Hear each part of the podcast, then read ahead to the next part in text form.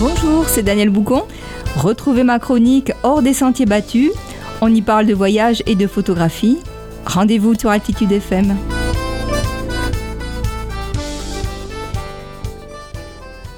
Bonjour, Daniel avec vous, hors des sentiers battus.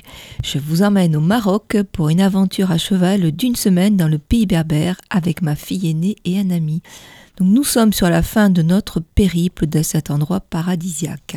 Après un très bon petit déjeuner, nous partons à 9h30 du gîte de Tizouado pour trois heures à cheval avant de regagner notre point de départ qui est l'hôtel de la Roseraie. Nous découvrons une mine de sel et on voit en fait, imaginez ce découpage de bassins au sol en forme de petites parcelles rectangulaires sur une grande étendue avec des monticules de sel blanc de part en part, des hommes qui y travaillent. Pour tout vous dire, j'ai fait ce voyage il y a quelques années et après de, nombreuses recherches, j'ai découvert qu'il y avait plusieurs mines de sel au Maroc. Il y a aussi une route du sel mais je n'ai pas trouvé le nom de celle-ci, je suis désolée. En tout cas, les conditions de travail y semblent plutôt difficiles.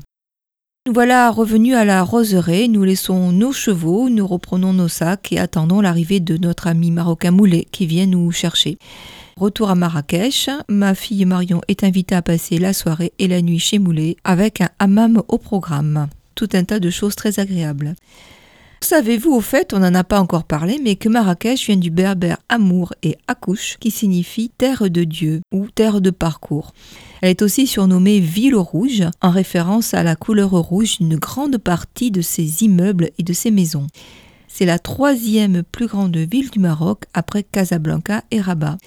Marrakech ou Mourakouche fut fondée en l'an 1071 par le souverain berbère almoravide Youssef ben Tashfin. Cette ville grandit rapidement et s'imposa comme une métropole culturelle et religieuse influente. Les palais furent édifiés et ornés avec le concours d'artisans andalous venus de Cordoue et de Séville. Cette influence andalouse fusionna avec les éléments sahariens et ouest-africains et fut synthétisée dans une architecture originale totalement adaptée à l'environnement spécifique de Marrakech. La ville est divisée en deux parties distinctes. On a la Médina, qui est en fait la ville historique, avec plusieurs kilomètres d'enceinte, et la ville nouvelle dans les quartiers principaux qui s'appelle Guélise. La Médina de Marrakech constitue le centre névralgique et le cœur historique de la ville. Elle s'étend sur une superficie à peu près de 600 hectares. Il faut savoir que c'est une des plus vastes médinas du Maroc et la plus peuplée d'Afrique du Nord. Je vous ai parlé de murailles qui délimitent cette médina, qui font entre 8 et 10 mètres de hauteur et qui s'étendent sur une distance totale dépassant les 19 km. Donc c'est pas rien. De plus, la Médina est inscrite sur la liste du patrimoine mondial de l'UNESCO depuis 1985.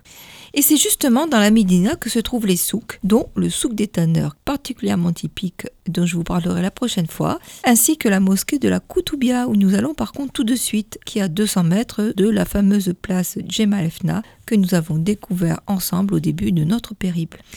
Ce mosquée, c'est le monument religieux emblématique de Marrakech, avec un minaret en point culminant du haut de ses 77 mètres, c'est la tour Eiffel locale. Le minaret de la Koutoubia, qu'on appelle aussi des libraires, eh bien date du XIIe siècle et a servi de modèle à la Giralda de Séville et à la tour Hassan de Rabat. Et son nom, pourquoi les libraires? Eh bien, vient du fait que la mosquée de la Koutoubia se situait dans le souk des marchands de manuscrits. Après la prise de Marrakech par les Almohades en 1147, Abdelmoumen fit édifier la Koutoubia sur l'emplacement d'un palais almoravide. Le, minaret a été restauré, c'est vraiment magnifique, surtout la nuit quand il est illuminé, donc n'hésitez pas à y aller en fin de soirée. La Koutoubia est considérée comme l'un des plus beaux monuments d'Afrique du Nord. Je vous laisse admirer et imaginer ce paysage de la ville rouge depuis le minaret et je vous donne rendez-vous la semaine prochaine pour la fin de notre aventure à travers le pays berbère.